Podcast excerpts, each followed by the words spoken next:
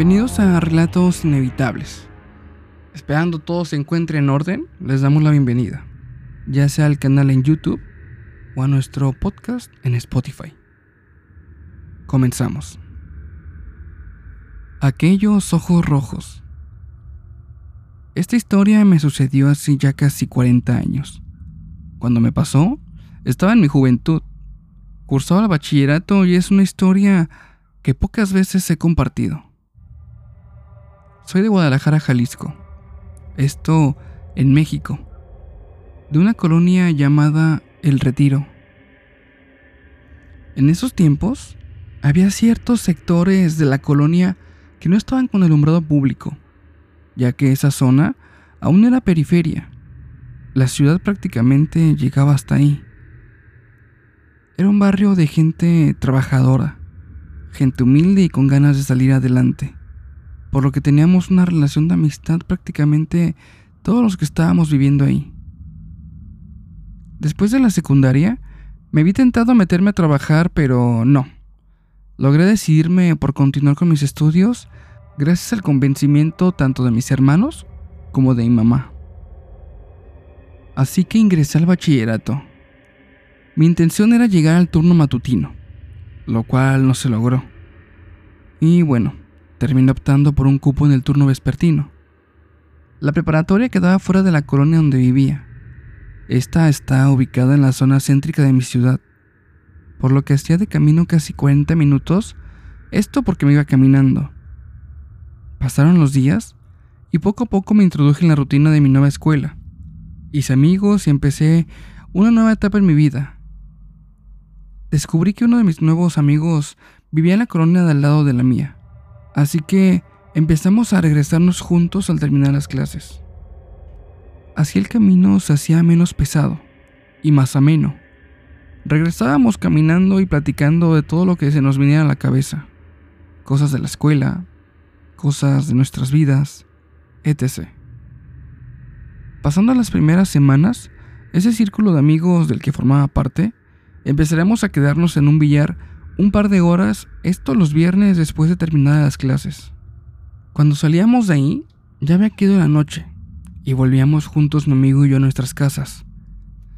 En el camino había un tramo en el que ya me quedaba solo, pues mi amigo al vivir en la colonia de al lado quedaba de paso y yo continuaba camino a la mía. Esto era un tramo de aproximadamente unas nueve o quizás diez calles más adelante. No sería hasta una noche esto de un viernes, un par de semanas más adelante en que tendría lugar este relato que estoy por compartir. Aquella semana había sido de exámenes, días muy cargados de estrés por todo lo que había de estudiar y el temor de no conseguir buenas notas. Así que cuando se llegó el viernes, la salida al billar después de clases no era opción, sino toda una necesidad para aliviar todo el estrés. Terminaron las clases y nos quedamos en el salón mis amigos y yo. Nos pusimos de acuerdo en un par de minutos y nos encaminamos al billar. Llegamos y pedimos refrescos y botanas. Y después de esto comenzamos a jugar. Estuvimos muy a gusto y realmente liberamos la presión que habíamos tenido durante toda la semana. Pasaban los juegos y las horas. En esta ocasión realmente el tiempo se me pasó volando.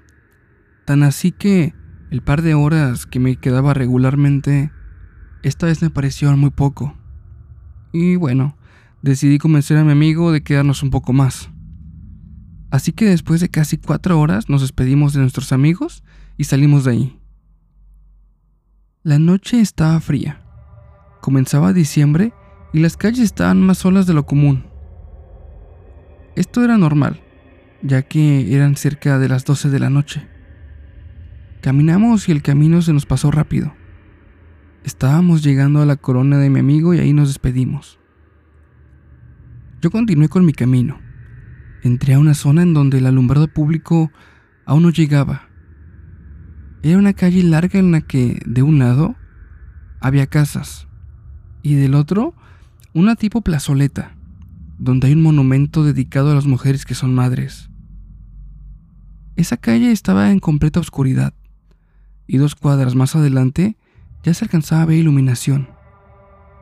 En ese momento solo pensé en pasar lo más rápido posible por allí. Iría a la mitad ya de la cuadra cuando en la esquina algo llamó mi atención. Vi dos luces pequeñitas, las cuales parecían revolotear en la distancia. Yo seguía avanzando, pero lo hacía cada vez más lento, ya que había bajado la velocidad, todo por distraerme viendo estas luces. De repente, parecieron volverse de color rojo. Ahí dejé de pensar que eran luciérnagas. Digo, nunca he visto luciérnagas rojas. Continué avanzando, pero cada vez más lento, ya que no lograba entender qué eran esas luces. Unos pasos adelante, esas luces fueron mostrando más de lo que había alrededor de ellas. Poco a poco se iba descubriendo lo que parecía ser un rostro un rostro como de perro.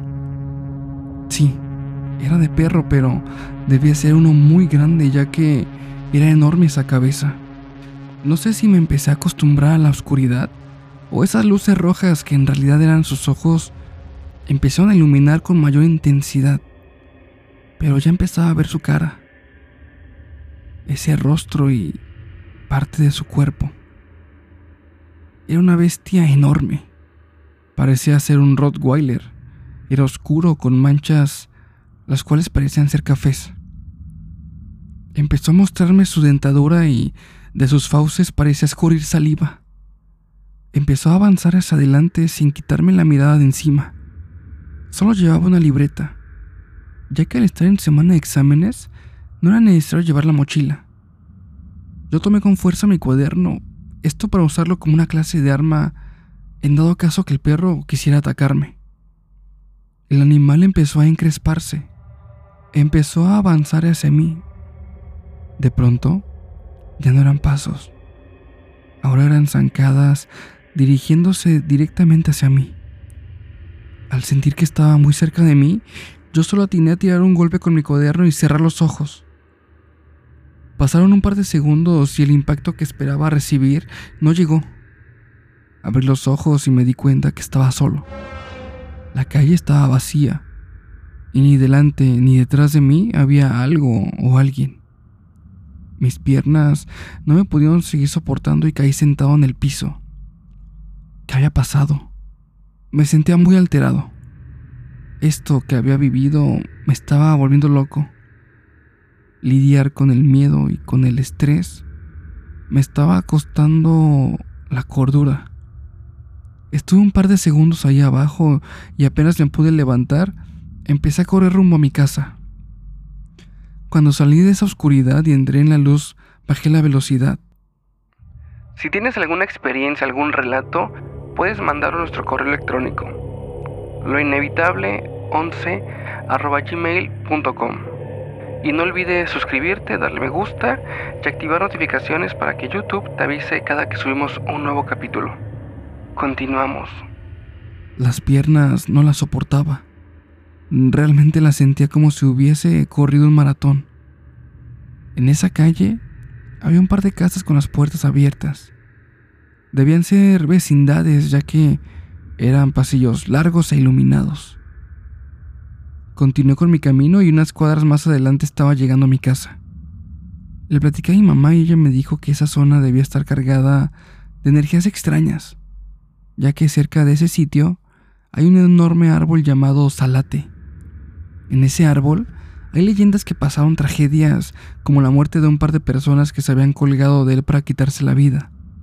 Me dijo que eso me pasaba por andar tan tarde en la calle y que debía evitar pasar por ahí. A partir de ese día, empecé a llegar temprano a mi casa y evitaba pasar por esa calle, lo que me hacía caminar un poco más, ya que el no pasar por ahí me evitaba cortar camino y esto hacía que rodeara más. Pero no me importaba. Prefería hacerlo antes que pasar por ahí. Desde entonces, en mi regreso a casa, después de las clases, ya no me pasó nada. No me tocó ver o escuchar ruidos extraños. Con el tiempo tuve vecinos con los que empecé a relacionarme más y me darían su testimonio de que a ellos también les haya tocado detectar la presencia de un perro y de sonidos como de ladridos y de patas corriendo. Eso fue lo primero y lo último que me tocó ver en esa calle. Saludos desde México.